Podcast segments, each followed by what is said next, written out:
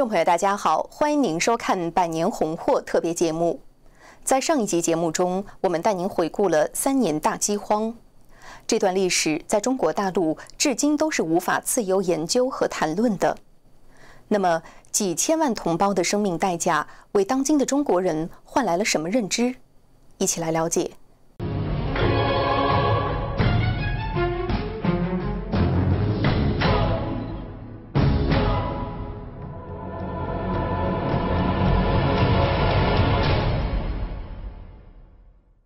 一九五八年大跃进开始，随着“共产主义是天堂，人民公社是桥梁”的宣传口号，人民公社遍布全国。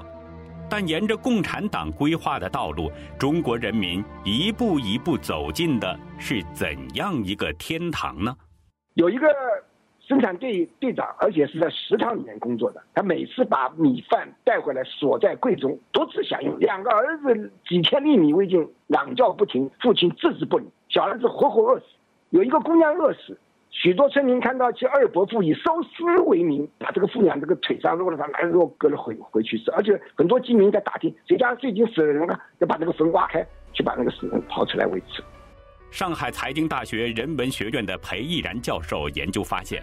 据抗战期间人口损失总计表，整个抗日战争，中国军民死亡两千零六十二万多人。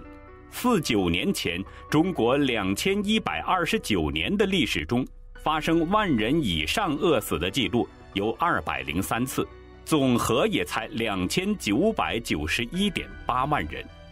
换句话说，你这次死的人比全他妈加起来还多啊，还多一千多万呢。什么叫伟大的毛时代？哎呀，读书人一生长叹，就是历史就这么写，这四千多万人就为共产党就这么交了学费。但如此惨烈的大饥荒，在当时并非人人都了解。党媒高呼着亩产万斤，艺术家们歌颂着红色江山，而事后，大饥荒更是刻意的从人们记忆中被抹去。我五十岁之前，我不知道我们国家发生过这么残暴的事情而已。因为整个这个信息共产党都封封闭起来，当时又没有互联网，也没法知道。因为震惊于这个事情，我就开始做研究。近六十年过去以后，重新了解研究这段历史，四千万同胞的生命代价，为当今的中国人换来了什么认识呢？造成这样人类有史以来最大饥灾的原因虽然很多，但是最核心的是两点。一个是马克思主义，因为它是公有制，公有制是违背人的本性，而最后是造成是不可收拾的。共产党是硬来，马克思主义是硬来，一定要叫人们无无视，那当然这不可能，不可能怎么办？只有造假。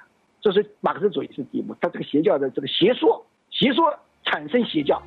裴教授指出，第二个核心原因，则是至今仍在中国实行的体制。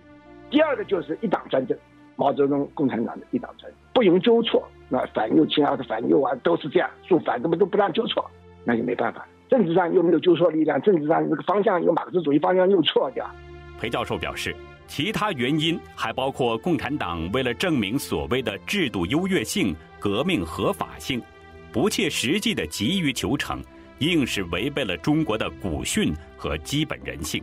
中国有一个古训叫“官俗立法”，要根据俗来立法的。而且在西方政治学里面就讲到，所谓一个优越的文明制度和理性制度，实际上是人性和政策之间的平衡，要根据人性可能性来制定这个政策。但是由于共产主义是违背人性的，因为人的本性是自私的，你将他就不顾自己生存去为别人打的好像很高尚、很道德的这个，实际上是违背人性、违背，所以他一定是失败的。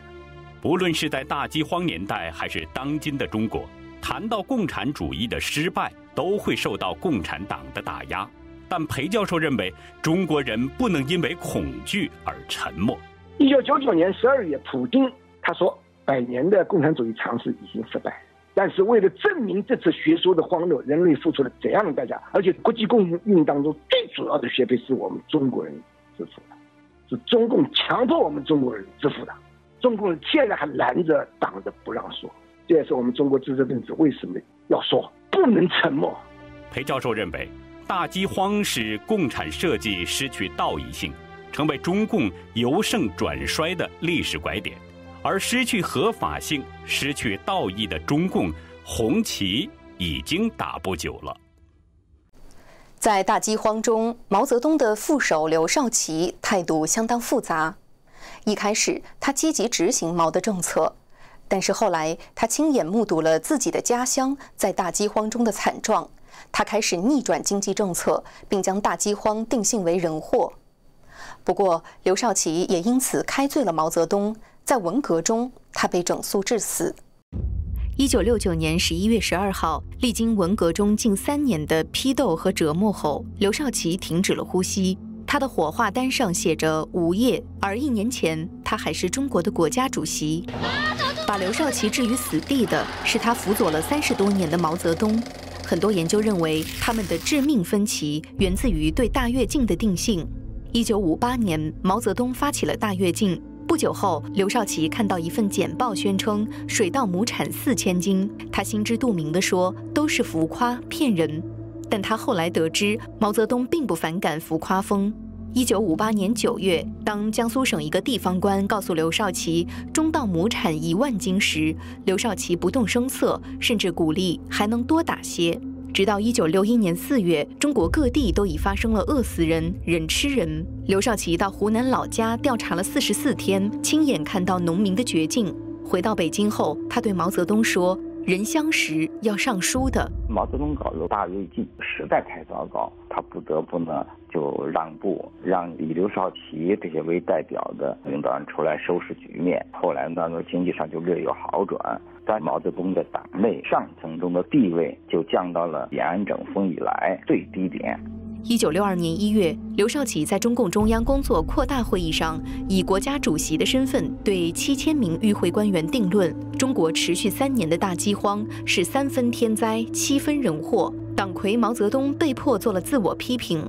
而在那个会上呢，毛泽东也不得不假惺惺的做了一些含含糊糊的自我批评。当然，毛泽东就怀恨在心，这是他的心病啊！他惹了这么大个祸，他就特别担心那些务实派以这个重大错误作为一个理由，把他的权利给他架空。更担心的，就是他死了之后，就会像斯大林一样，赫鲁晓夫一上台开个大会就全盘否定斯大林。他就担心这个，担心他生前被篡权，更害怕死后遭到对他的批判鞭尸。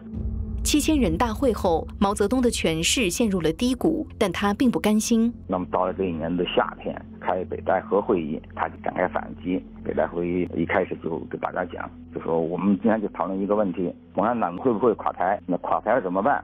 他这个话当时一讲出来，你想那些去开会的人，那中央委员们都听傻了。本来按照原来七千人大会定的调子，那就是要继续调整经济政策，发扬党内的民主。怎么现在又讲共产党挂财的问题了呢？当然，大家一想就琢磨过来了。共产党搞三面红旗，饿死这么多人。你说过去的错误，那不光是毛一个人犯的，也是党犯的呀。所以他们都有种共同犯罪的这种感觉，所以就觉得哎，这是个问题。你要维护这个一党制度，我们就不能真正的去改正错误。所谓说党的专政，这个是不一定不能放弃。所以从那次会议起，到今年的十月开八届十中全会，整个中共上层就变了调，就强调千万不要忘记阶级斗争了，一路就继续走下去，一直到了文化革命。七千人大会后的第二年，毛泽东就发起了四清运动。有研究认为，毛发起这场运动的目的是为了从基层开始，层层向上，找党内走资本主义道路的当权派，最终打垮刘少奇。但当时掌权的刘少奇摆出比毛泽东更左的姿态，把1949年后被打压了一遍又一遍的地富反坏右等又折磨了一遍，刘少奇的权势反而更加高涨。到一九六五年下半年，毛已基本放弃了四清运动，转而筹划发动文革。